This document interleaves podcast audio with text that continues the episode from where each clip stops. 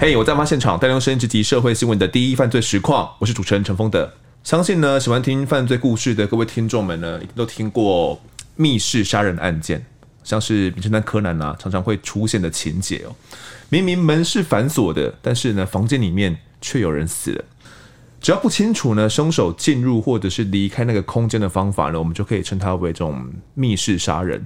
不管是呃他杀，想要掩饰成自杀啦，或者是想要延误警方发现尸体的时间，或者是让检警在之后的举证上有困难，其实方法跟理由有非常多种啊。那也因为是密室呢，加深了侦办上的难度。因为毕竟，哎，明明门锁起来的，到底凶手是从哪边进去的，从哪边离开的？感觉就是侦办上有非常多的困难，仅仅可能错过任何一点点蛛丝马迹呢，就永远跟破案无缘了。那我们这一集呢，就是要谈密室杀人。先介绍一下这些来宾，共有两位，分别是刑事局公关室的主任李央吉，央吉，嗨，呃，来宾大家好，呃，我是刑事警察局公关室主任李央吉。那呃，我大概在刑事警察局工作将近二十年的时间，然后都从事外勤哦。的非常开心的来到这个我们好丰德的一个的现场，是好，我们称央吉央吉哥，他有个绰号叫养吉啦，我们今天就叫养吉，可以吗？可以的，好好好。还有另外一位来宾是高检署检察官林宏松，松哥，松哥好。嗨，各位朋友，大家好，我是台湾高等检察署检察官林宏松，大家可以叫我松哥。希望今天可以跟大家共度美好的时光。是松哥，其实我们。在过往啊，没有请过任何这种检察体系，比如检察官或者是高检署检察官等等的来到我们节目里面，所以我觉得今天听众应该会感受到蛮不一样的一个呃立场跟看事情的看案件的一个角度，因为在过往我们都是请警官来啦，对，讲这种侦办的过程啊，检察系统跟这种一般的警政系统其实是比较不一样的角度，是吗？可以帮我们讲一下吗？呃。简单来讲，就是说，假设今天有一个小偷，他被警察抓到了，他会送去哪里呢？就是送到地检署。那由检察官来决定说，这个人到底犯罪嫌疑重不重大？如果嫌疑重大的话，就有一个叫做起诉的一个动作。那法院必须要经过检察官提起公诉之后，他才会审判。对、哦，所以检察官大概就是这个角色。简单来讲，那就是一个所谓的公益代表人那个角色。公益代表，养鸡哥跟松哥，你们。两个人是怎么认识？因为其实在这个案件之前，你们好像彼此就有认识的是是怎么样的？怎么认识的？呃，就在之前，其实，在细致的一件呃卤肉属案件的时候啊，当时在刑事局担任侦查员的时候，洪松哥就也在市检担任呃检察官，嗯、那时候就请我们刑事警察局去支援。那个时候大概是九十三年左右吧，民国九十三年左右，哦、所以那时候就对这位正直的检察官印象非常好。因为其实，在我们检警的关系里面哦，因为案件数很多，那有很多的检方，他对于专案的执行，他可能比较没有意愿啊，因为。他们自己分案数多嘛，那多的时候，大型专案的执行的时候，呃，会花大很多的时间。嗯，所以我们对于呃愿意支持警方哦积极办案的检察官，都会留下深刻的印象。OK，对，就是这个案子，因为那个案子印象很深刻，就是我在侦办一个贩毒家族的案件。嗯、那因为由于地方分局的资源能力有限，对，所以一直无法突破。那后来刚好又遇到这个贩毒家族，他们遇。遇上了一件，一家人都在贩毒哦，对，几乎都在贩毒。哦、他的先生入狱之后，太太接手，接手之后，他然后他的三个小孩也都帮忙在贩毒。嗯、那刚好他们发生了一个，他们毒品案。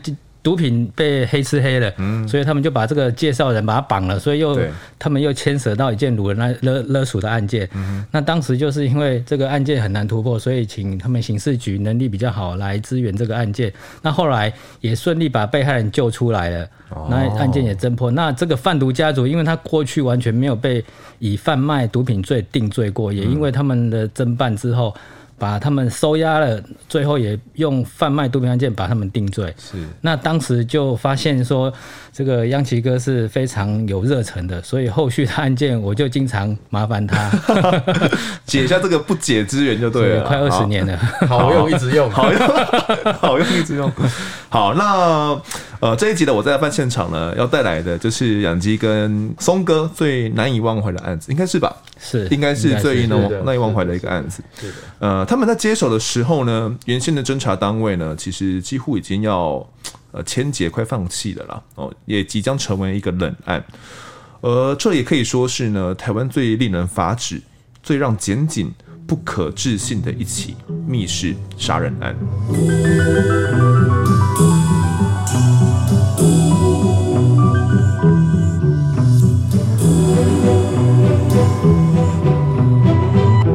零零六年四月十一号下午四点多，台北县西子区的一处社区林肯大郡里面，有社区民众呢闻到浓浓的瓦斯味。我确认来源呢不是从家里面，可能只是说，诶，家里瓦斯没有关好。确认不是这件事情之后，就赶快通报了社区管理员，由社区管理员呢来报案。那当时的状况是怎么样的，松哥？呃，其实。只要有人死亡，不知道怎么原因死掉的话，大概都会透过警方这边来请检察官去相验。是，那因为我不是当时的相验检察官，我是后来接手检察官。嗯、那当时的情况就是，因为有人闻到这个瓦斯味，那后来消防人员去了之后破门而入，嗯，发现说，哎、欸，一个妈妈跟两个小孩就死在里面了。是，那起初是以为说，因为他那个门窗也有用那个毛巾去这个塞的一个痕迹，哦，所以有可能是。瓦斯中毒，另外一个原因有可能是这个妈妈带着两个小孩子开瓦斯自杀。我、哦、当时大概就以为是这个样子，是对，所以也没有特别的再有什么样的动作。嗯，好，这个妈妈呢，我们跟听众们讲解一下，她叫做蔡廷佑哦，当时呢是三十六岁，然后她还有两个女儿嘛。呃，这两个女儿养鸡对对他们印象应该蛮深的吧？当时有去学校访问他的老师啊，那所以、嗯、呃也透过他的老师去了解他们的家庭状况。因为当时我在做整个呃犯罪情景重建的时候，嗯，有去学校拜访他们老师，那也对两这两个小孩的状况都有进行一个调查，嗯、所以。这个想起来还是很不舍。嗯，呃，大女儿当时好像是就读小六嘛，十二岁跟八岁，在家里面被发现沉尸在家里面，那他们的呃遗体的位置是在哪边呢？嗯，因为我是接办的，我那时候看照片的情况是，这个妈妈是在她的房间里面，然后 是棉被盖好，那两个小孩是因为他们是睡上下铺，那也分别是在他们的位置上，哎，床位上面，哎，那个棉被也是都盖盖得很完整，嗯，就是一副就是睡在还在睡觉的一个样子。嗯哼，对，好，因为家中好像也没有被侵入的痕迹嘛，当时消防员去破门的时候发现。门是反锁的，是是，对，所以里面的门栓是有栓上的吗？对对，是栓上反锁的，是是没有外力入侵的，看不出来，看不出来，嗯、也没有财务损失。也没有财务损失，所以瓦斯是从这边开始弥漫，是从哪边开始弥漫出来的？应该是那个在厨房里面，因为它现场也还有留有这个烧开水的这个痕迹嘛，哦、就是有一壶水那边没有烧干，嗯嗯、那所以消防员进去的时候，那也从厨房里面闻到这个瓦斯味，所以一一开始都认为说是有可能是瓦斯外泄所造成的一个意外，或者是说有可能这个死者他就是想要开瓦斯。后来这个轻生这样子哦，因为如果按照常理推想了哈，他现场有用这种门窗都有用毛巾把它塞紧嘛，这个感觉不是意外咯，就感觉不是意外，有可能是妈妈可能或或许有一些状况，然后想要带着两个孩子在睡梦中轻生。那当时我们有去访查他的一些家庭吗？我说他的呃亲人。到底为什么有这个自杀的可能性吗？其实第一时间那时候，就是这个死者的先生就有透露一个讯息，嗯、就是说他的太太有轻生的念头。嗯哼，对啊，所以当时警方可能也会就认为说，应该是轻生的可能性会比较大。嗯，加上都没有外力的入侵，对，也没有财物的损失，对，那有瓦斯的味道。那再加上门缝又塞了这个毛巾，对，所以种种的迹象看起来都是比较像是轻生的一个样子。再加上他的先生透露说他曾经有轻生的念头，嗯，对，所以整个看起来就是一个轻生的现场。哦，我们先讲一下他的先生好了。这个蔡廷佑是妈妈嘛，所以他的先生是呃张鹤林哦，张鹤林。他们两个人当时张鹤龄在家里面吗？哦，因为从他父母亲给的资讯是说，他们已经分居了。嗯，那过去也有一些纷扰。哦，那包括说有一些离婚的官司。嗯哼，然后曾经父母亲也透露说他曾经有过家暴的一个记录，对，哦，所以当时就是妈妈带着两个小孩在自己在独立的生活了。哦，那个那个张鹤林已经很久没有回家了。是养鸡跟你那时候去跟他们家里面的蔡廷佑他的爸爸妈妈，对，都有去接触嘛？对是的，对。那呃，当时他们有讲说轻生的可能性吗？我其实去接触他爸爸，他爸爸跟他妈妈都是说他没有什么轻生的可能，而且在死亡的前一天，他妈妈还有跟他女儿通电话，还有讲一些。呃，小孩生活的杂事，还有约定，呃，这个之后要干嘛？那看起来蔡小姐在生活上虽然免持，嗯、那也跟先生有这样的一个离婚家暴官司，但是在生活上他还是很积极的在。呃，卖直销品啊，然后跟就就帮小孩张罗学校的事情啊，所以从他跟他母亲的言谈中，他母亲是坚决不相信他女儿会去带着小孩自杀。嗯，那也访问了他，其实他这个案子里面还有一个很关键的角色，就是呃他的邻居一个大姐哦，那那个大姐。对他们家很照顾，然后也对这里两个小孩很照顾。那两个小孩下课的时候，妈妈其实还没回家的时候，就会到他邻居这个大姐家来去做功课，然后也会煮饭给小孩子吃，真的很照顾。对，那其实他也提供了很多关键的信息，在我们后来的侦查上，嗯哼，他是一个非常关键的人人物。那我们。去进行访查的时候，其实已已经隔了两年了啦。因为案子第一手检察官跟第一次专案，对，然后到松哥接手之后，其实第一次松哥的，我当时也找过戏子分局啊。所以当时你们看，呃，松哥你接手的时候，第一手的报告有那么多他们的家家庭里面的状况吗？都有去访谈吧？第一手侦办其实是有吗？第一卷内其实没有很多资料，大概就只有那个死者的妈妈，她有透露说，就刚刚杨启哥讲的，就是前一天他来通过电话，他不太相信他女儿会会会想要轻生，哦、那他也觉得说言谈的过程当中没有任何的感觉，而且虽然生活不是很好，但是他他的母亲觉得说不太可能去自杀，所以当时他的父母亲就要求说一定要解剖，是对。有要求一定要解剖，对，那那时候。解剖后的报告初步看出什么样的东西吗？对，那这个其实这个过程也蛮特别的啦，哦、嗯，就因为我是我还记得那一天是民国九十六年的八月二十八号的晚上，嗯、我在看整个卷宗的时候，因为我当时接手的案件是将近三百件，嗯，如果以这样的速度我要看到这个命案的话，可能一一般正常的速度大概也要两三个月后，因为它还是一个乡治案。地检署的分案大概就是有所谓的乡乡验，就是乡治案件。嗯、那这个是比较等于说没有涉嫌、没有什么被告的一个案件。对啊，那如果自杀案件嘛。对对对，那这种案件大概就因为快三百件有轻重缓急嘛，嗯、那总是想说这个没有特别的案件，大概不会那么早去看到。对。可是我就一直闻到一股香味。嗯。那奇怪，那个很一个淡淡的茉莉香味。那后来我就从这个卷宗里面去找到的。看到了两份解剖报告，嗯、这个解剖报告就是这个两个小女生，这两个小孩子的解剖报告。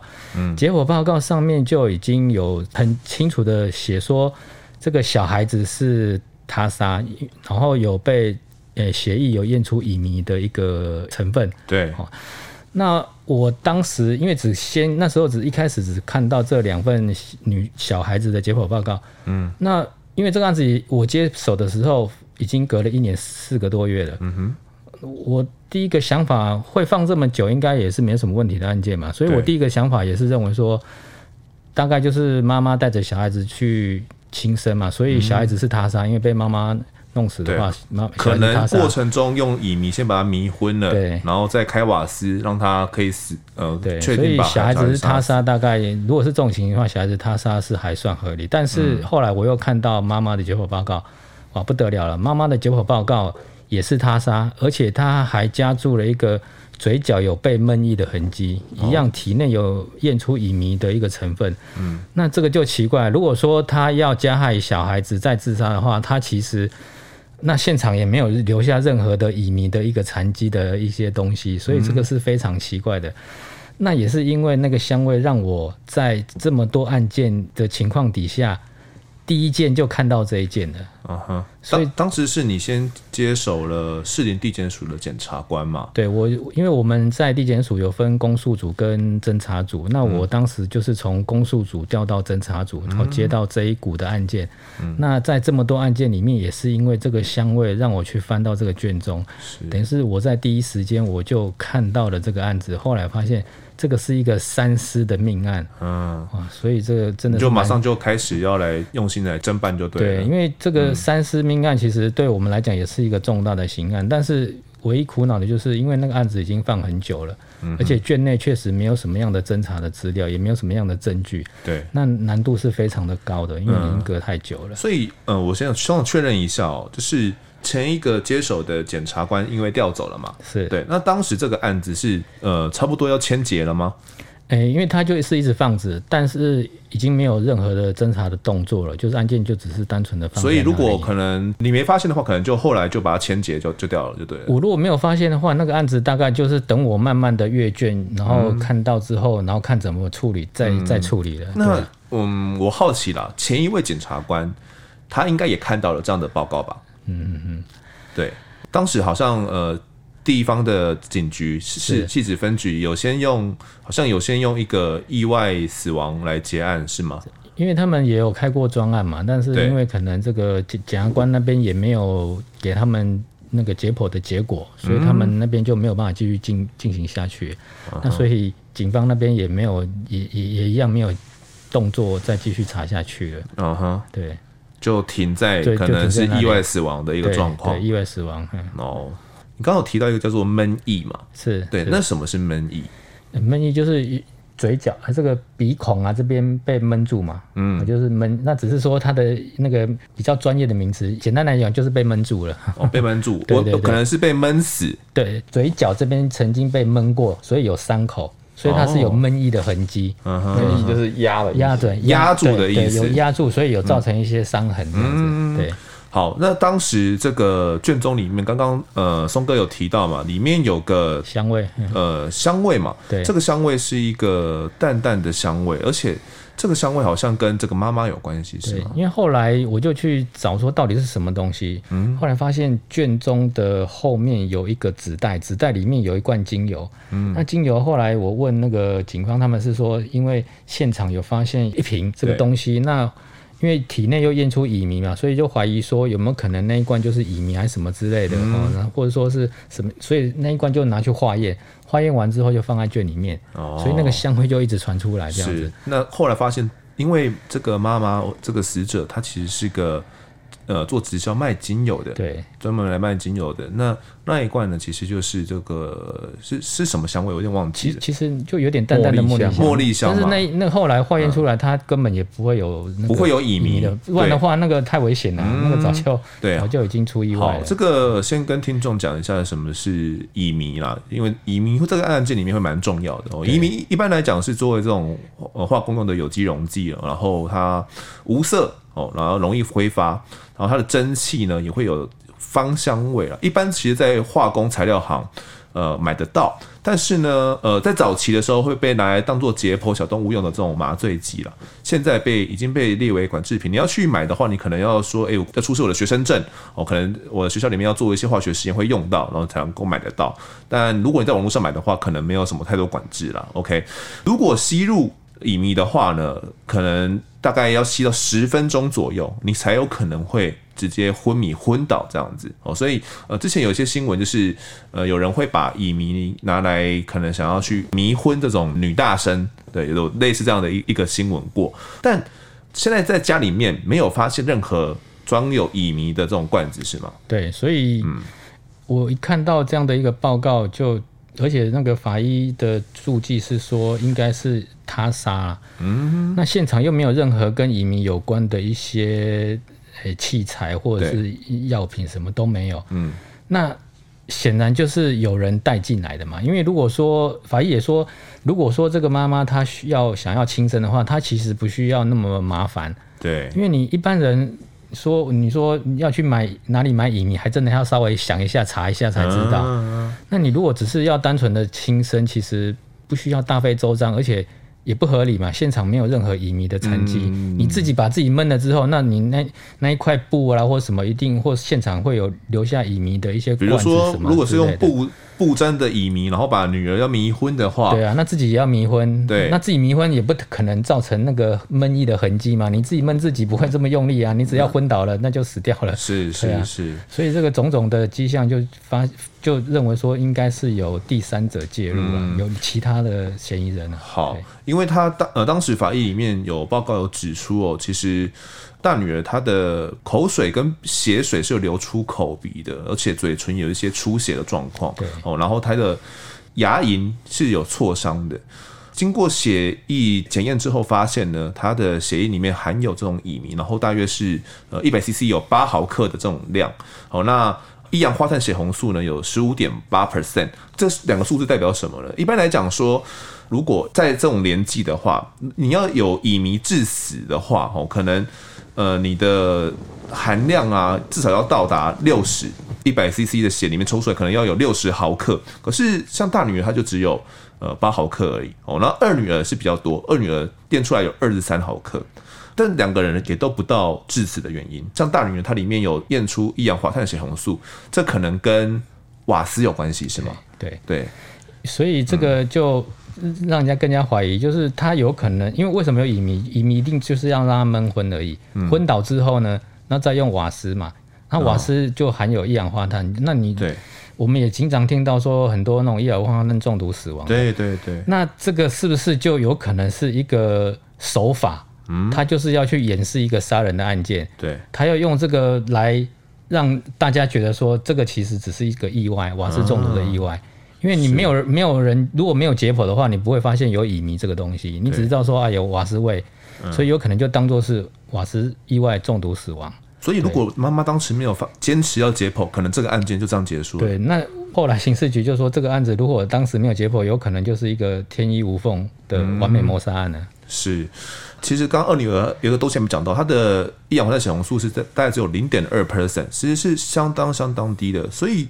有可能是几乎他用乙醚把它闷死之后，他就死掉了。死掉也有可能，对对，可能根本没有吸到什么样的一氧化碳，因为感觉这样听起来，一氧化碳开瓦斯的这个步骤是等到最后他们用乙醚迷昏之后才做的嘛，不然这个浓度不会那么少。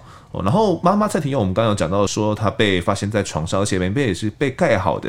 哦，那她除了乙醚有这种闷液痕迹之外，然后也有乙醚还有一氧化碳的血红素是呃十二点三 percent。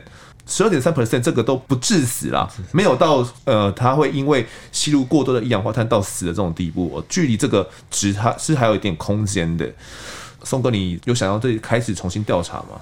对啊，因为家属也还没有拿到正式的死那个香烟尸体证明，就是死亡证明书。对，那所以其实我第一个难关就是我怎么去面对那个死者的爸妈。嗯，因为他们也是等了一年多，没有一个正式的香烟尸体证明书给他们。对。嗯，那所以后来我还是还是要开给人家嘛，你总要告诉人家死因是什么。是，所以我还是请法医开了这个死亡证明。嗯，那死亡证明上面勾选的那个死亡方式是他杀。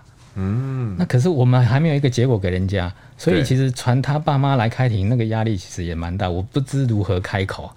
哦、嗯，对，那。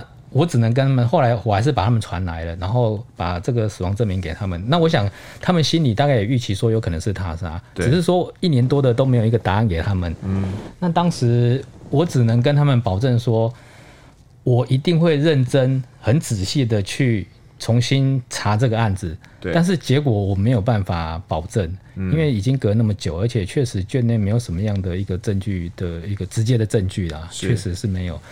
那还好，我觉得这个父母亲也蛮理性的，就也相也信任我啦。我接手之后，其实我就马上开始重新的调查了，能够查的相关的所有资讯，我几乎都把它给调了。我包括说，因为他们有提到说有家暴记录嘛，我去调那个家暴记录。那很巧的一件事情是，我在跟同事聊这个案子的时候，有提到一个，我那个同事就说，哎，好像这个死者的先生跟太太有一个毁损案件在他那里。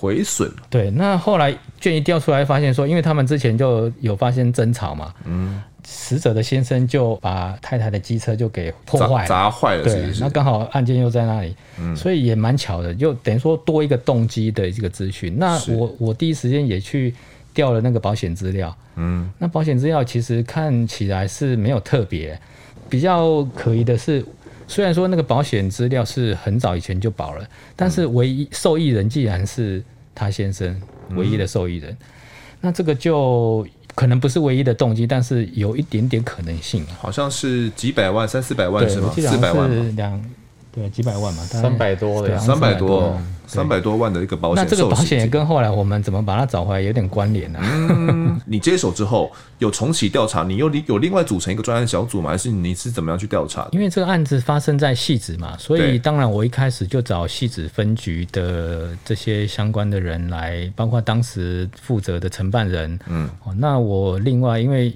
戏子就是在那时候是台北县嘛，所以我也找那时候台北县刑警大队也来支援。那我当时就一直跟他们强调说，这个案子应该是一个他杀的案件，就是一个三尸命案，嗯、我们应该要全力的、全面的哈，然后深入来重启来调查。对。但是因为已经隔那么久了啦，所以在那个西子分局那边也觉得说破案无望了，所以其实他们根本没有心要好好的去查啦。怎么让你感觉到这件事情？因为我有找他们来地检署开一个会哈，其中有一个小队长就跟我说，嗯，检座这。爸爸怎么可能那么狠心的把自己的女儿杀掉？哎呦，可是我提了很多疑问，他就没办法回答我。那他这样子的一个问题，我就知道说，其实他他们大概也不会想要再去办了啦，因为他们铁了心相信张鹤龄应该是无辜的嘛。对啊，因为隔隔那么久也没有直接证据嘛。嗯、那那我就我说说，那为什么会有乙醚？那个那个死者体内都有乙醚，这这这一个问题没有办法解解释啊。是对啊，那。没有办法解释的东西，我们身为执法人员，我们就应该把它厘清嘛。嗯，对啊，这一点没有办法厘清的话，那这个而且法医的那个结果报告是写是他杀嘛。对，那还有很多没有办法厘清的东西，我们当然要好好的把它查一查。嗯，但是可能这个难度有点高了。那再加上真的没有直接证据，时间也很久了，所以那时候那个小队长大概也。有点觉得说，我干嘛这么的这个还那么有心想要去查？他觉得说根本没有机会了。啊、对对对，这等于是你当时组成的第一次专案小组就呃没有什么成效。对，大概那时候也有再重新的去通讯监察，因为那时候检察官还可以核发监听票嘛，还有听了一段时间，但是发现这个我们锁定的凶险已经出国了，已经已经离境了。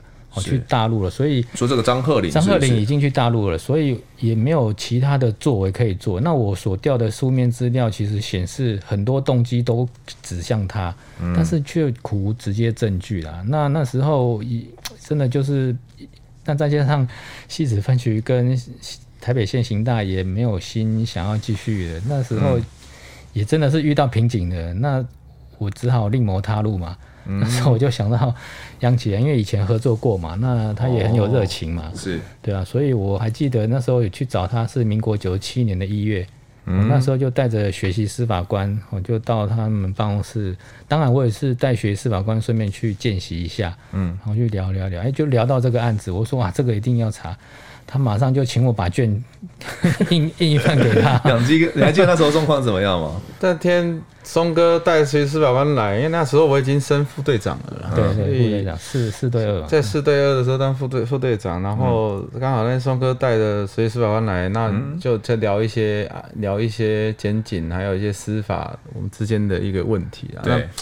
其实警察局它真的是比较杂物比较少，那我们对于刑事侦查专业还有刑事法学也非常的愿意去研究，然后跟检察官的一个关系也算都算非常的良好。嗯、那那一天我只记得庄哥就来，然后就就带了好几个，三个吧，嗯，两三个，两三个，然后讲讲讲完，他说提到这个案子，那我就愣住，我说啊。这种案子可以这样办哦？对啊，他一听就就就觉得说这个是命案啊，这怎么可以这样子就算？这个如果是我们家人，我我们这辈子都会都会恨检检警。对啊，对啊，对啊，真的是这样。我这我，我这个如果发生在我们这身上，我这我说我如果是家属，我这辈子都看不起警察。他在问我说、啊：“你要接吗？”我说：“应该没有人想办吧，就是我啦，还有谁？” 因为这其实，在警察的刑事警察工作里面，人案是一个。说，既然他是冷案了，代表第一个他侦办的难度的难度很高，嗯，然后可能机会也很低，然后再来时间没有结果，对，那其实警察是被绩效制度下驱使的一个团体，你可能办了半年一年会没有成果的时候，其实你会面临到自己的压力，对，这个压力，升你的升迁也会比较受阻啊，这个坦白讲很现实的那。但是这些都比不上家属的眼泪啊！我想，真的是这个是没有办法去比的。这个事情如果发生在我们自己家人身上，我想我们这辈子都会痛恨警察。是，但是我没有想到卷这么厚，很厚一叠啊，很厚一叠。因为真的，其实这两三年。第一次检察官的侦查，加上松哥第二次开了专案的资料，嗯，我刚看完那叠资料，大概就花了我四天嘛，大概三天两两三天没怎么睡，因为想赶快把它看完，嗯，因为我调了蛮多资料，就是一些情况证据啦，哦、投保资料、家暴资料，我所有相关可能的资料我全部都调，包括他的信用卡啦，还有一些账户的资料，我几乎都全部把它调了，就真的。不夸张，高度大概是十五到二十公分吧。哦，那我看了大概四五天吧。你这样不，你这样比不止，你这样感觉快四十公分。没有啦，这样大概十十五，诶，十五公分到二十公分左右。OK，二十公分左右，其实真的蛮厚的。然后我刚去搬回来的时候，我们办公室同事说啊，副座副座，你这什么？我说啊，我的硕士论文呢，因为这比硕士还厚啊，还厚啊，可是。看完之后，其实心里面会有一些建构的蓝图，然后也必须要再去跟松哥讨论。因为所以那那时候你看完之后有一些怎么样的想法？有很多不能解释的事情。至少我们的共同的想法就是，这个一定是一个命案，而已经而且很多东西其实还没有理清，一定要去查清楚。他他百分之一百是一个他杀的命案，因为我还有打电话去给那个法医。因为有时候你看文字，跟你听跟人家讨论的说明，你的感受跟你的温度是不一样的。对那我还特地去找那位法医，去特别去拜访他。那他很明确的告诉我，就算小孩子他是他可能是被爸妈杀死，那妈妈被谁杀死？对啊，这个就完全没办法，这没办法解释啊。嗯、所以这个东西，他是说这就百分之一百是个命案。是那我们我们在这前提之下，基本上我跟松哥的看法是一致的。嗯。在这个前提之下，你才会坚定你自己想要下去侦查的决心。因为如果你自己想说，他这是一个密室自杀案，嗯，然后这个你就就不想查了，你就没有动机啦。哦，那也也因为我找了央企，至少我在这个案子上面不孤单啊，有两个很有热忱的人可以可以一起走下去啊，对，不然我自己一直看一直看，其实我我接了这个案子之后，我几乎每天都会把这个卷再拿来翻一翻，看看有没有什么新的。想法，或是灵感，或是有什么样的线索，嗯、对，但是隔得太久了，真的难度很高。检察官会有这种这样的时刻，哦，我很难想象，就是一个人要去面对案子，然后可能警察并不那么去听从你的指挥的时候。哦，因为刚刚我已经讲过那一段了嘛，啊、因为大家可能觉得说这个案子破案无望了，嗯、所以那其实。能够坚持的，可能大概就是你检察官要坚持吧。那还好，我有遇到央琪，嗯、至少我们两个，其实我们就是两个专案小组的成员啊。对对对，是。好，那所以那时候等于呃重启了调查，然后也召开了第二次的专案小，第三次了嘛。算第三次专案，其实就是我们两个啊，哦，就就你们两个，你们两个专案小组就是我们两个成员，对啊，我们就我们就经常讨论说接下来该怎么做啊，然后他有什么想法，然后我们好，那我们现在来讲这这个案子的一些疑点，跟那时候看出看卷看出来的一些东西好了。呃，那时候你们研判，你们锁定了这个张鹤龄吗？为什么会锁定他？他的动机是什么？我们应该这样讲，其实。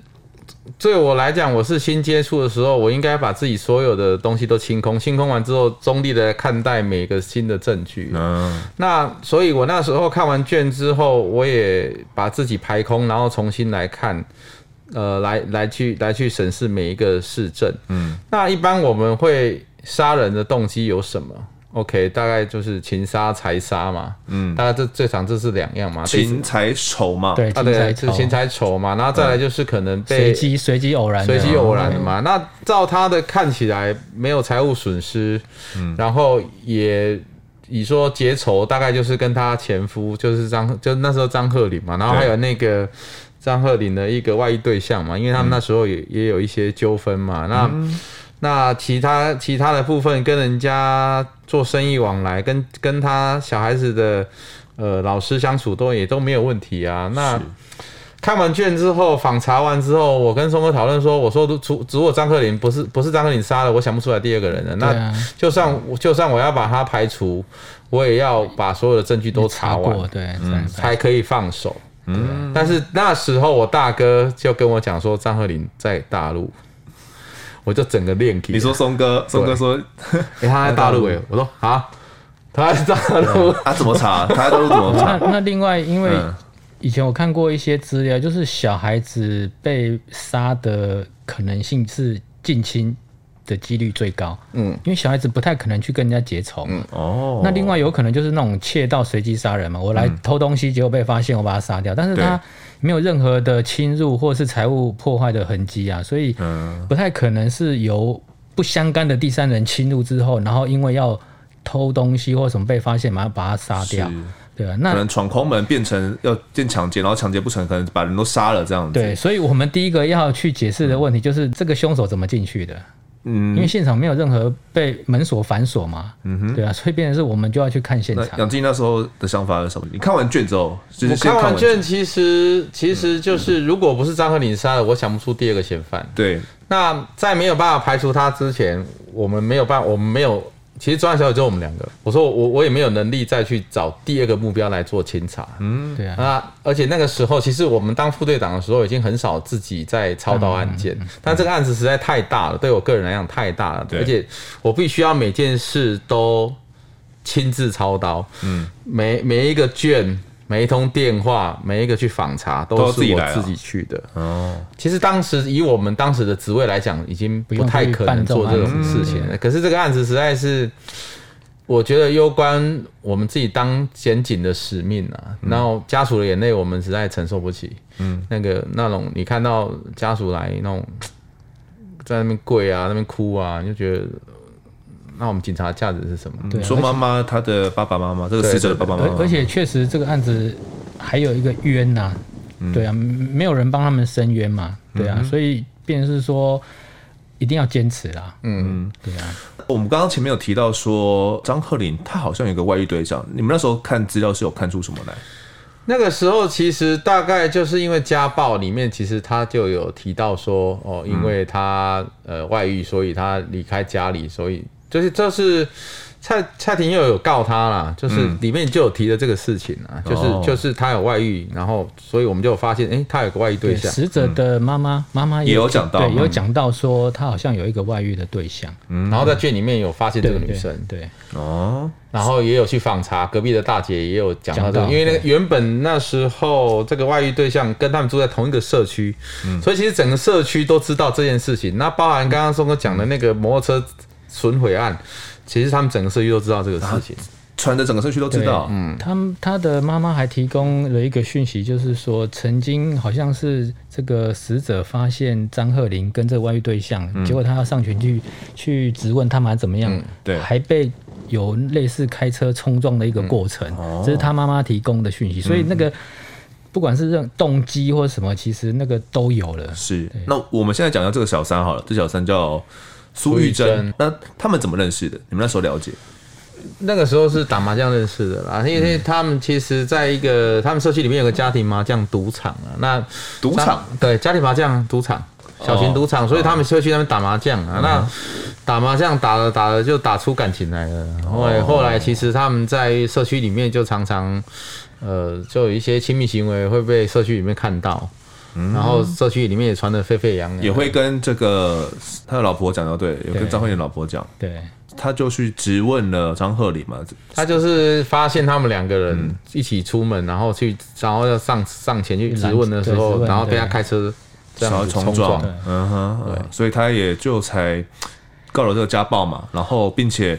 他也有去诉请要去离婚，诉请离婚，对，然后是跟赡养费，对，监护权嘛，对，对，我就是监护权官司，他们有在对离婚家事法庭，对，家事法庭有一个官司在在，可是还没有打完哦，对，还在进行当中，然后蔡廷佑就死了，对对，嗯，所以我们觉得他没有什么动机杀小孩，我们觉得只有蔡廷佑应该没有动机杀小孩。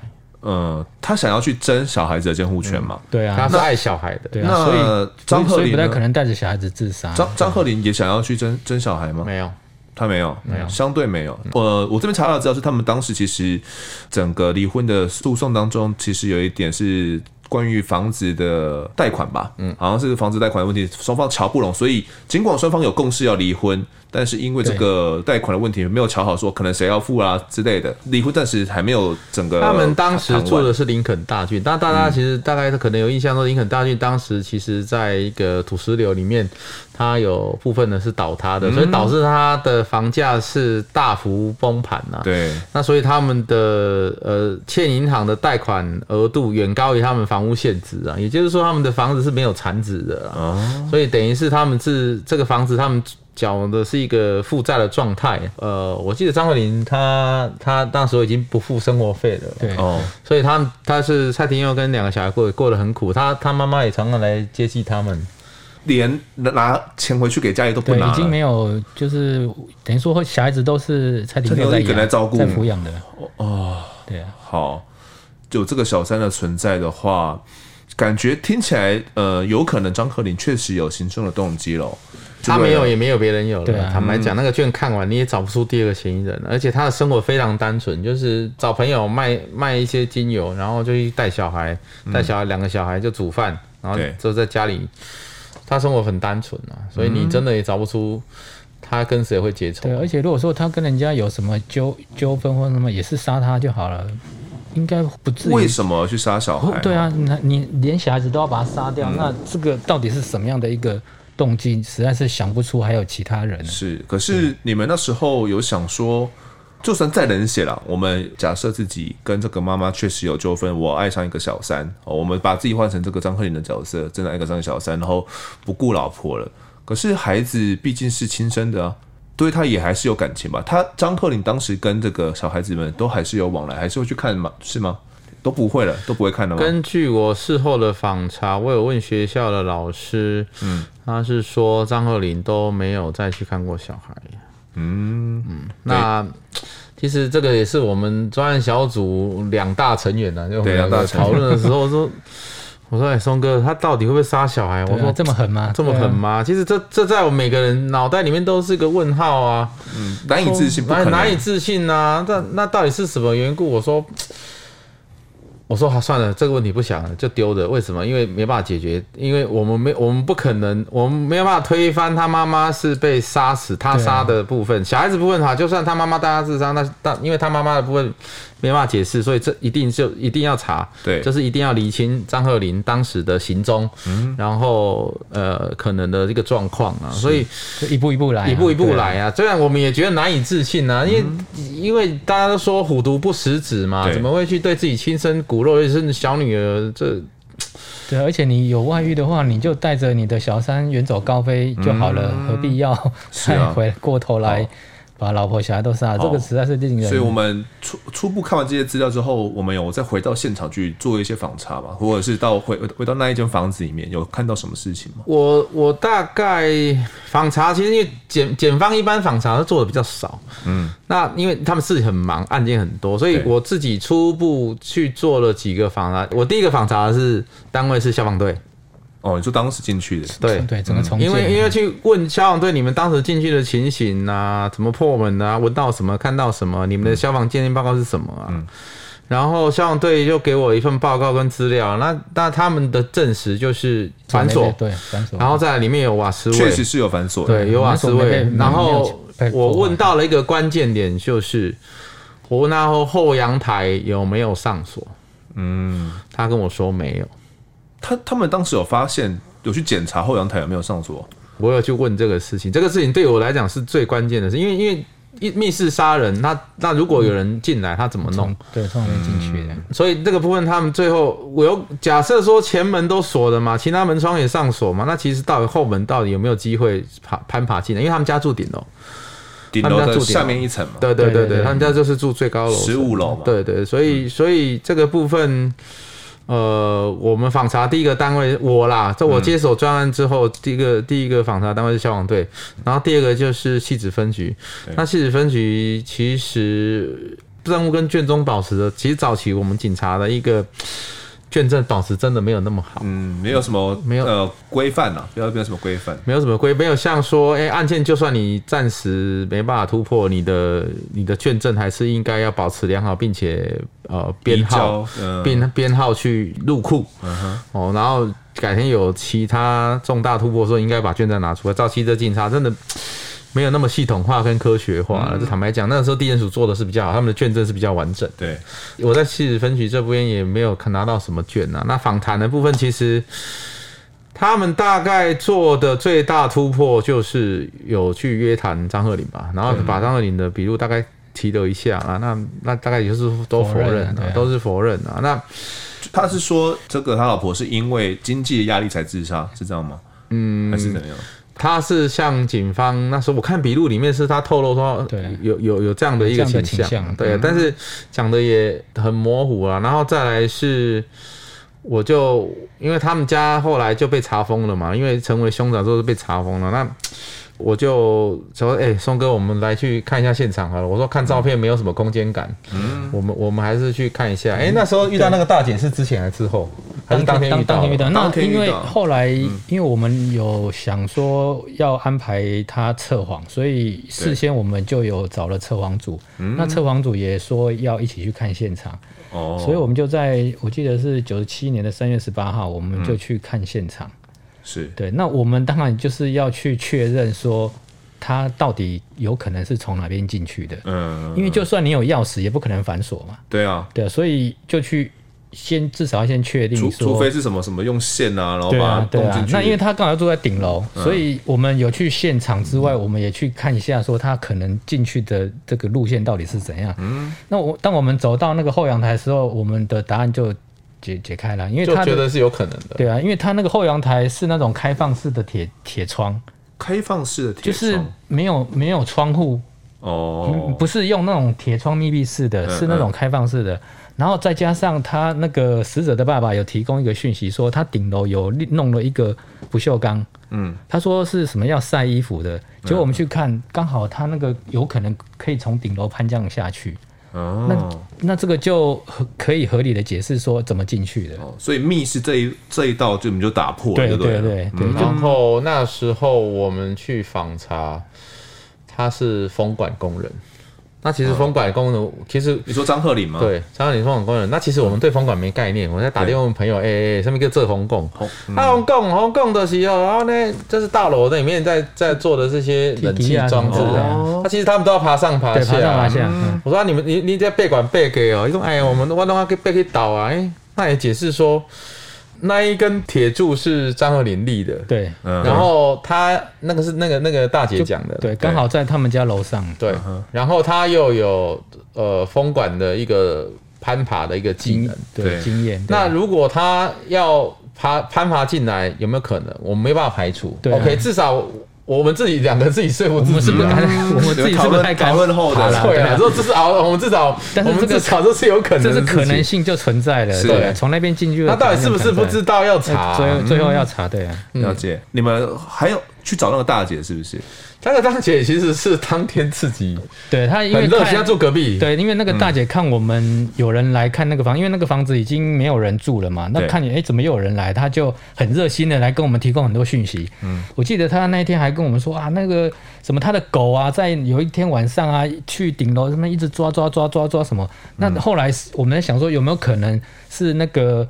张鹤龄他爬到，因为那他那一天放案的时候有一点下雨，他有穿一件雨衣，嗯、他把雨衣留在那边，那所以小狗好像去爬那个，那这个是那个大姐提供的讯息啦，嗯、对啊，比较可疑的地方，我们好像还有抓他笔录，我，还有抓他笔录，那那他提供的就是第一个就是小孩子的一个呃生活状态啊，然后、嗯、然后蔡廷佑的精神状况啊，嗯、然后他帮他照顾小孩啊，那最主要是他提到说。隔天其实也是他报警的。我在消防队呃查访完之后，我就找到我，其实我有先联络这个大姐的，嗯、因为他是报案人。哦，所以其实整个犯罪现场最早去到场接触到场的是他，因为他住隔壁，他闻到那个味道。嗯，所以其实消防队完之后，我有先去找他。嗯，哦，然后我我们那时候去看现场的时候，我才跟他说，哎，我们那天要带带几个看现场。然后他他我就跟他聊家里的状况、小孩子状况之后，然后他他就说，他就有提到，其实当天他有跟警察讲说，他有去看录影带，有一个人穿着雨衣、戴着安全帽从。一楼，然后走楼梯，嗯，他那个是十五楼，对，走到从一楼走到十五楼，对，他他没有，他是说走上去，走上去，有这个影像，我说有这个影像，嗯。然后我就我就我就回来问聪哥，哎，我说聪哥有这个影像？他说那我没有，我从头我从头卷里面完全翻了那么多里面完全没有这个东西。然后然后然后我又回去找那个大姐说，哎，你东西到底交给谁？因为戏子分局消防小组说没有。嗯。然后东讲西讲说他找拿给那个拿给那个派出所，后来我们拿给派出所管区的。啊，派出所说我又跑去那个烘炉派出所说，哎，那那个当时人家讲有你们说，哎，他说所长说他不知道，不因为隔很久两年，那情绪又调走，我要打电话去给那个情区，嗯。我我就说你这个东西无路不有没有找出来？我说这个东西是重要证物，请你要找出来。然后我们后来他好像又休假从台中回来，东翻西翻去从他不知道哪里柜子里面找出一个硬碟，硬碟我很高兴，我就拿回去。嗯，啊一查怎么了？每丁每当，跨模跨模太贵了，读不出来啊，读不出来了。嗯，我们那时候还去一年修复中心、光华商场、光华商场上面的。去拜托，喂，你可不可以帮我修这个啊？都，他说四万。四万，四万，嗯，报这个是报四万，而且还不一定修得好哎。对。啊，花不然呢？那怎么办？工厂吗？公帑就当然没有啊，当然是，当然是我拿自己这个东西，这个东西基本上那时候你要花四万块去修这个东西是不可能的事情，然后我们就自己花钱自己弄，花自己的，因为因为他只要他这个重要证物，他只要能够还原当时的影像，其实对我们来讲，基本上我们就有一个直接证据。对，就是快花不花。花花花花啊！没有钱怎么办？嗯、卖血嘛？哦、当然不是啊，当然就是啊，啊，当然就就拿薪水出来弄啊，嗯、不然怎么办？这这个是人命关天，然后家属的期待，然后我好不容易挖到一个重要证物，嗯哼，结果四万块成功了，买到了一个心痛的感觉。怎么了？最后因为他修不好，没办法还原。哦，最后还是没看到，没看到。可是，可是我有问那个大姐说：“你你你到底有没有确定？”她说：“她确定，她看过那个影像，有个人戴安全帽、穿雨衣走进去一楼，就是案发当天，对，案发的前一个晚上，就是就是发现尸体的前一个晚上，他就是发他闻到瓦斯的前一天晚上。那个时间点，我说。”其实，其实我们那时候，吻合的。我们那时候，其实我我还跟松哥讲，哎呦，松哥这个，因为他有失眠的问题啊，会不会困没起欧贝修啊？到底是这样？哎，我我唔知哎。松哥啊，不嘛是嘛是得根据看嘛。然后甚至说，他还告诉我们说，那个他死掉之后，其实啊，还有人便当店会来 会来送便当，还叫三个。你说那那一家哦？对，就是蔡廷佑他们家。对，也是也是个大姐讲的，讲到我们都头皮发麻，讲到说他到底是。跟我提亲啊，gay 啊，然后他他也是他带我们去楼上，然后架那个铁架，先告诉我们说，哎，他会不会从这边爬下去？他主动告诉你们有没有这可能性？我那时候还想说要买那个绳子来弄，后来松哥阻止我说，你太胖了，掉下去 危险，危险。因为因为这个东西你要测试，那真的蛮恐怖的。你你这样子从十六楼看下去，你连爬都不敢爬，哎，真的那个那个。如果没有经常在爬的话，会觉得很可怕。你真的会觉得有点惧高症啊。那那所以那时候才对他的背景在做 survey，哎，发现说他真的也是做这个工作的。那他有看到有人有爬上去吗？他没有。嗯，他没有看到有人爬上去，他是隔天去看影像，他看到有人戴戴那个安全帽，然后戴穿雨衣上去，然后他才回讲，他才讲说他的狗有上去，然后一直在抓抓抓抓，然后抓雨衣，抓雨衣。哦，对，好像是雨衣，因为有那个塑胶的声音。嗯哼，他有听到，他有听到，然后他才给我们提出这个想法。我听说完，我说。哇，你真的比我们还认真在办案。对啊，因为他他其实他第一时间就想到了，他对于这两个小孩还有蔡廷佑死亡，他很愤怒。嗯，因为因为这两个小孩他在照顾，嗯，所以他非常非常的气，然后他也觉得检警的速度很慢。他其实去都没有答案。刚去的时候，他也你自己跟我们沟通哦，你哪里的？对我们不是很友善，不是友善。对啊，但我我说我是刑事局，我们是重启调查新的专案小组，嗯，唯唯二两大台柱。你你想要去跟他建立一个信任关系，因为你要跟他访谈的时候，其实你就是要先跟他建立信任关系。OK，我是专业刑警，那、嗯、我超级认真的，我跟我大哥松哥，对，我们要去从你手上，请你帮我，嗯，然后哎、欸，才说服他，然后才跟我们分享一点。他大概提供了我整个在林肯大军的故事啊，包含他跟那个苏玉珍的状况什么什么，他其实大概提供了我们五成的资讯。他跟那两个孩子算是一个怎样的关系？阿姨。阿姨的关系，对，算是他阿姨，因为因为差点佑有时候不在家或者什么，第一个他是托给他的，他他他会他会在他们家，然后他家经济环境不好，所以他其实常常煮东西给小孩吃。嗯，对，其实他超超火的，然后他也超热心的。你是他愿意去调那个影带，然后把那个其实再把它给给我给我们派出所员警。其实我我坦白讲，这个案子其实我后来去访查跟做这些事情，我心里面其实都很难过，就是。我我们警察对对不起人家，嗯哼，我很难过，嗯，其实我们检察官也是啊，因为我的前手也是没有什么动作，对，明明有这些东西哦，嗯，对，因为当时汐止分局也有想说要不要监听啊，但是检察官觉得说还还不用，因为他也觉得说爸爸对于小孩怎么会怎么可能有做出这种事情？对啊，所以就一直没有很积极的侦查动作啊。那我们那天去看现场，其实因为那个地方已经断水断电了嘛，对。那所以是非常的阴森。你们进去有遇到一些什么灵异现象吗？嗯，那个感觉哈，就有点像你夏天站在冰箱前面，把冰箱打开那种阴森的那种凉度，那种感觉。嗯，那当时是三月十八号，其实也不是什么冬天。对。但是我生平第一次感觉什么叫做阴森。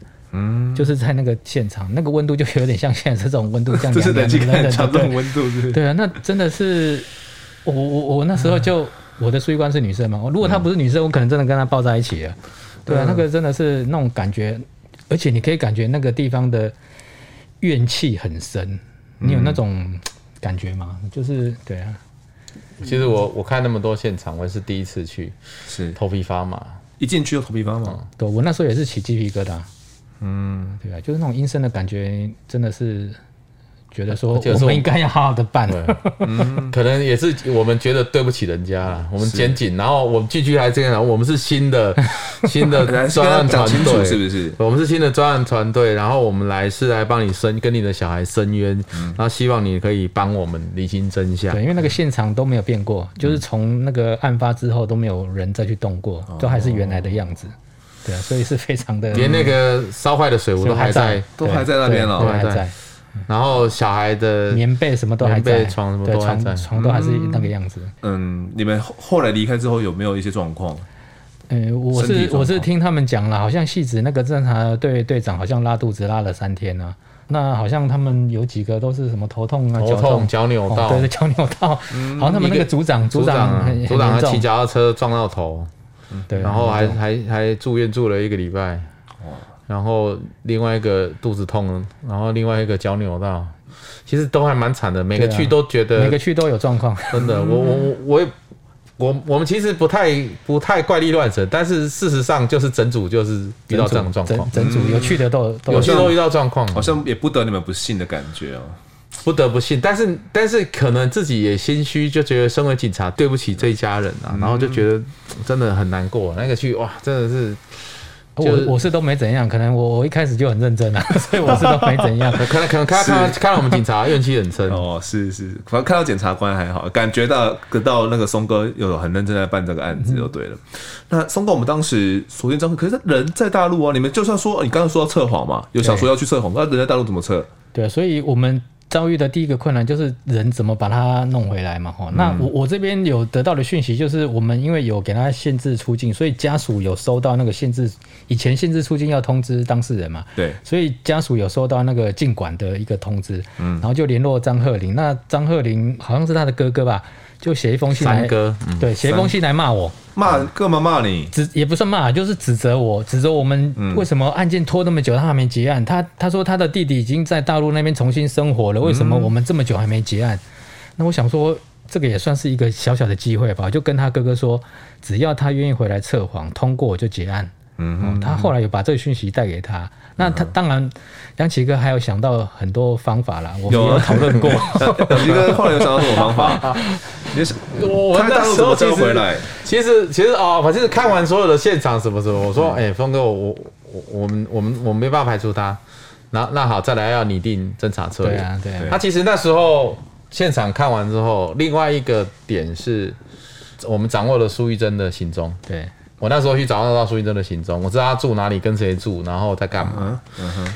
然后两我们两个两大专案小组成员就又开始讨论。后来我们就先上线了。对，先上线。先哦，你们就开始监听了。对对对对，包括苏玉珍的线，我们也监听。嗯，我们那时候就开始监听苏玉珍了，因为。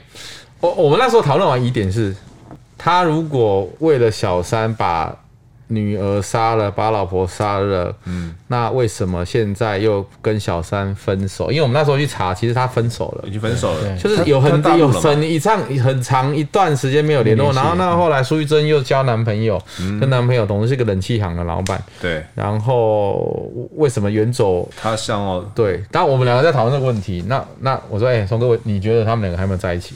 讨论那个结果是，他就哎、欸，他是不是因为后悔了还是怎么样？所以后来他就离开苏玉珍，也等于说两个吵架分手了啦。嗯，那好、啊，那那我就问他说：“松哥，你觉得苏玉珍知不知情，有没有参与？”嗯，对啊，这个也是一个疑点嘛。对，就是他是自己就决定要这么做呢，还是说因为有什么样的原因？因为又有小三。对。什么原因？那这个也是我们厘清的地方。哦、有可能为了情哦，啊、因为小三的关系之类的。那那在刑案的侦办上面，等于说多一个一个侦查的对象，其实就多一点机会啦。嗯、所以那时候我们也是把它上线，然后看看说，哎、欸，有没有可能张鹤龄还有再跟他联系。嗯嗯，我那时候为了要上他的线，松哥身上报告写到快气笑了。为什么？因为 因为因为你要说服法官，到底这个女这个这个小三为什么会监监听一个小三呢？对啊，隔那么久，隔那么久啊！那光我们要请票来来说，哎，老短这里鬼吗？我我不知道，我不知道，我们请看看好了。因为那时候已经改成由法官核发了。对对，以前不是，以前以前以前是检察官可以自己核发，刚好在那个时候九十六年。的时候改变嘛，哦，对，然后到九十七年的时候就已经换成是由法官核发，是是，不过还好后来申请鉴定票还是有过了，嗯，没有检察官我，然后这时候叫我请，我说吼，我们请不会过，要你请，要你请才会过，对，所以后来我记得好像是我自己写，他自己写啊，我说这个东西我们请绝对不会过的，自己写那个申申请票。啊，所以他亲自抄，其实检察官很少请鉴定票的啦，因为不太可能，他们自己说大部分都是警察。警察在申请，可是为什么检察官跟这种，比如说警官，你们两个身份去请法官会觉得，哎，比较相信检察官？为什么？呃，可能是因为法官跟我们检察官，其实我们的考试受训都是同样的来源啊，嗯、所以我们的成长等于说我们的背景是一样的。是，他只是说我们最后的选择是他选法官，我选检察官。嗯，所以在至少在法律程度上面应该是差不多了。哦、所以可能也许因为我也有这样的关系，所以对我们所写的东西，可能他信任。程度比较高，采信的，而且是我自己要侦办嘛，是啊，也不是说我全部都丢给警方这边来弄，对对，所以可能也因为这样，法官看在努力的情面之上，就就核发了监听票。那时候，这我我那时候从头到尾都没有想过，哎，这个票会过，收割这回票会过，因为一年多，然后又没有东西，你说连那个监视器也不见了，对对啊，然后没有直接的，你只能说这这这些人是被杀的，那就这样，那谁杀的？你总不能因为这样子就说是他先生嘛？对啊，就监听一个好像没有什么关系的小三。我那时候好像提出了一个证据，就是他们那时候一起住在江山万里情嘛。哦。然后，然后他其实在那段时间有移动的痕迹。然后我们那时候提说服法官的通联证据里面是张鹤龄在案发前是跟是跟苏玉珍在一起。对。然后后来在基地台有交集，基地台有交集完之后，再从江万里出发前往前往那个案发现场，案发现场，然后就就消失了。所以假设假设是张鹤龄行凶，嗯，他行凶前一定有一定有跟苏玉珍碰面，我们用这一点讲什么不知道去说服法官，说他有可能是共犯，对对，就开始监听了。那好，现在张鹤林还在大陆，就一听发现他人根本都没有在台湾，没有联系就对了。那那时候其实他就已经出，我们看通了其实他就已经对出对出去了，所以他的电话没有没有他电话，其实他电话根本没在用。怎么叫他回来？你说刚刚有托他三哥嘛？对对对，去联系他三哥有答应我说会请他回来，但是这个也是讲讲，不知道。对，那好像养鸡哥这边还有一个新招，是不是？那时候我们就在想，哎，我说，哎，松哥，到怎么把他找回来啊？我们要等他回来，到底会什么时候回来？我说，我们这个监听也有时间呢，也有时间压力。那一个票是听多久？一个票只能听一个月。一个月，嗯。那我们说我们这样持续第二个，因为我们我们实在没有把握第二个月、第三个月法官还会再准我们的票，嗯。所以说，其实我们布局布好了，我们有压力，所以在我们局部好了。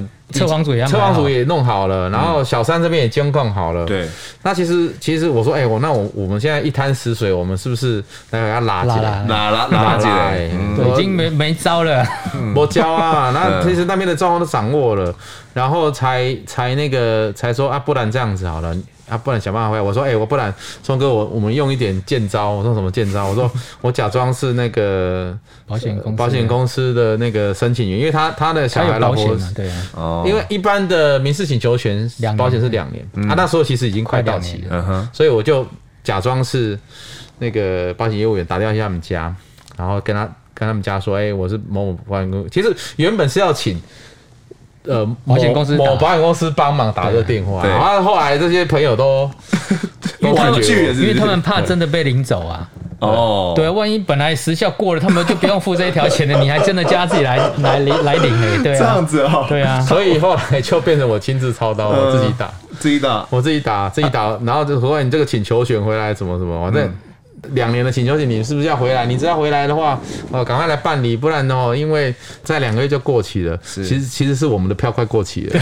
另外还有一点是因为他在案发后一个礼拜他就申请理赔了，他的老婆的保险金是不是？对，对老婆跟小孩。对，这个就很奇怪，因为你一个礼拜，如果说你老婆是有一点原因都还不是很清楚，因为那时候都还没拿到死亡证明，你就急着领保险。嗯，不想不想要知道真相，不想要知道真相，你反而只想要赶快领保险。对对对。啊，那这个这个真的是，所以他那时候就领了，可是为什么还要没有申请而已，还没领，对，还没领到，因为保险公司不，因为保险公司还不知道死因嘛，我们这边还没有一个结论，所以他没有理，还没有理赔。嗯嗯，所以也因为有这个保险，所以才有办法用这个方式，用这个方式把他找回来。所以透过他们家里面的传述，他可能人在大陆就收到了这个讯息，就这样子飞回来，我记得五月份吧。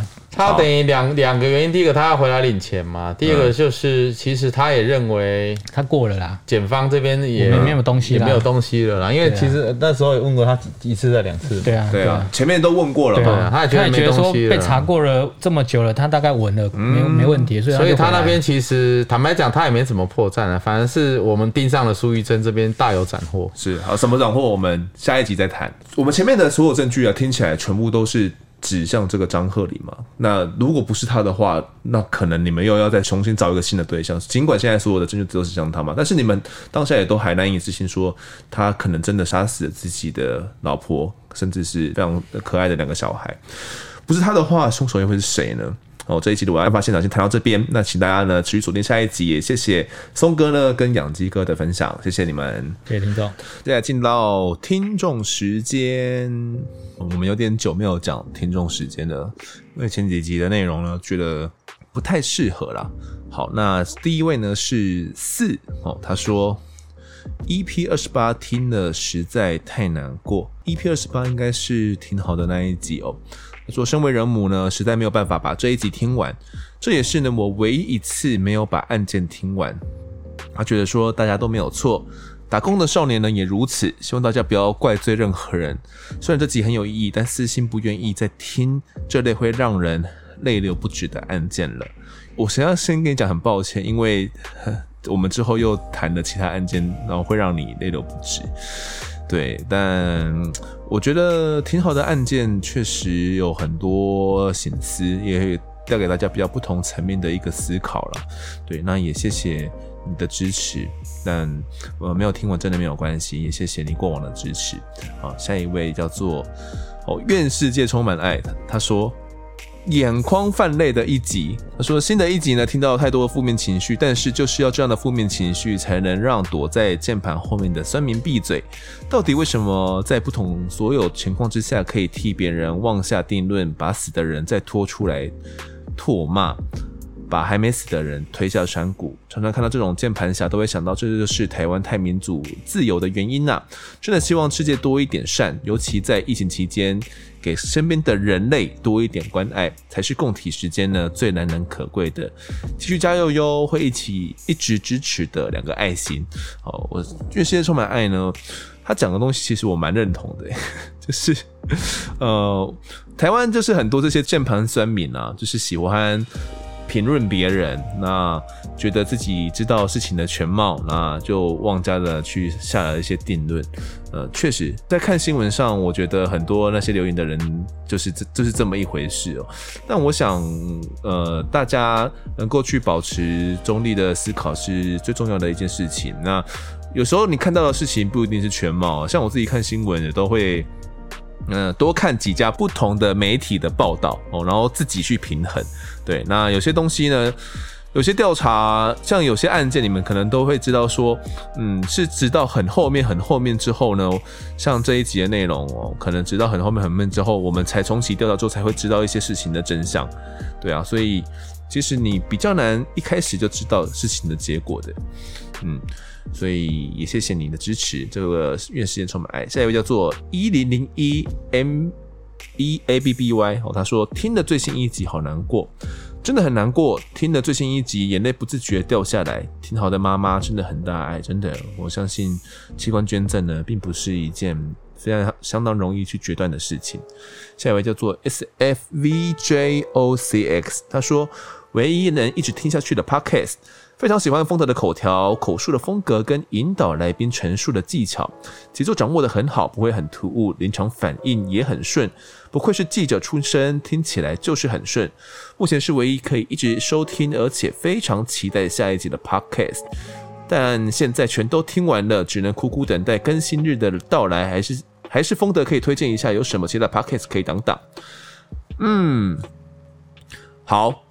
我先讲一下，如果要听其他 podcast 的话呢，如果喜欢听宠物的话，可以考虑我们家的有点毛毛的哦。喜欢房产的呢，有有那个地产专哥老师说哦。另外呢，我们还有几个比较新的节目了，像呃，小编没收工，就是讲我们的每天都会有更新啦，就是讲呃当日的一些热门话题哦。还有一个宇宙人外星，可以学习我们的一些呃学习英文跟日文哦。那除了这些之外呢，如果你呃听众们喜欢听真实犯罪的话呢，呃，除了知名的异色档案，还有阿善师的真实实录之外呢，嗯，另外还有几个，好像是哦初快粗快啦，粗快粗快哦，就是讲外国的犯罪的实录，然后风格比较特别一点，会比较充斥着大量的脏话哦，跟大量的。呃，好，这是脏话就对了。对，如果如果你们觉得呃听起来会比较舒压的话呢，你们也可以去听听看哦。其实是有蛮多蛮多听众的。另外还有呃熄灯之后哦，来奥熄灯之后，呃虽然目前还在休息当中，但它的的内容我是也是蛮喜欢的哦。另外还有哦，还有他说犯罪，呃莉莉的主持的内容我觉得也都很棒，就是大家都可以可以去听看看哦。另外还有一个新的。新的犯罪的一个节目叫做《犯罪阁楼》，嗯，《犯罪阁楼》，《犯罪阁楼》这一个节目的话，他们讲的是蛮特别的，是讲德语系国家，像德国、奥地利、瑞士他们那边的一些案件。哦，那很巧的是，这两位好像。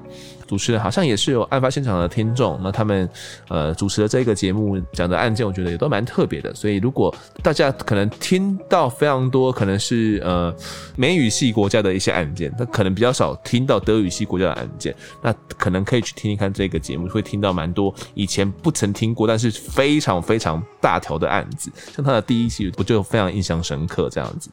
好，下一位叫做心酸熊猫人，他说五星吹捧捧到宇宙，身为一个外送员，常常骑车的时候就是跟与空气为伍的时候，听完庭桃巡佐意外的故事，对官僚体制下的问题永远无解，基层员警的辛劳遇到刁民却也无可奈何。通过案发现场的阐述，我在送外送时也不断提醒自己，宁可多关心身边的人事物，也不要遇到事情才后悔。加油，丰德赞！真的，我觉得挺好的案件，我聊到最后，我没有一个解答，我也其实想不出一个答案。我跟刁文没有办法有一个。告诉大家一个解答是什么，就是能够避免这样的事情再发生，因为有点像是，呃，体制杀人，就是我自己的感觉啦，哦，有点像是体制杀人，比较是没有办法去解决的，所以就是只能提醒在线上的这些警察们多注意自己安全，也只能这样子而已。好，下一位叫做仓鼠啊，那个仓鼠的图案，他说建议不要插入新闻片段，虽然可以理解插入当事人的新闻录音片段是想要加强共鸣感，但是以耳机来收听的话，音质音量落差对耳朵真的不太舒服。好，不好意思，因为我们插入新闻片段，其实确实是有这样方面的考量。那呃，在音质跟声音的落差，我会在。如果之后还会再采用的话，我会再想办法去克服，或者是想，如果真的不好的话，或许就不要用之类的，改用我的口述的方式来阐述。哦，那也不好意思，谢谢你对我们的体谅。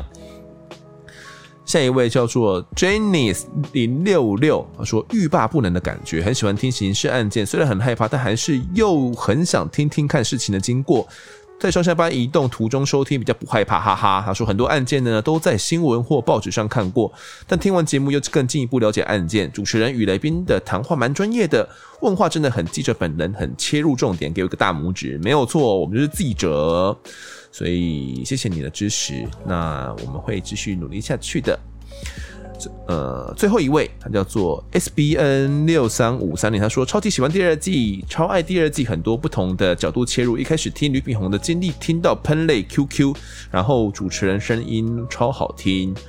嗯，第二季的呃多角度的切入呢，就是我们在第二季的一个重点。那到现在像这一集也有找来的检察官嘛，或许之后还会再多找一些不同的角色。也谢谢呢你们的持续支持，我们会继续加油的。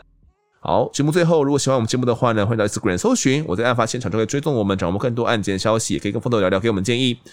各收平台上按下订阅跟五星评分，就是对我们最好的支持。如果在 Apple Podcast 上面留言，我都尽量在节目中给出回复。跪求听众们推荐给身旁的好友，一起来听听看，我们聊案子，案发现场，我们下次再见。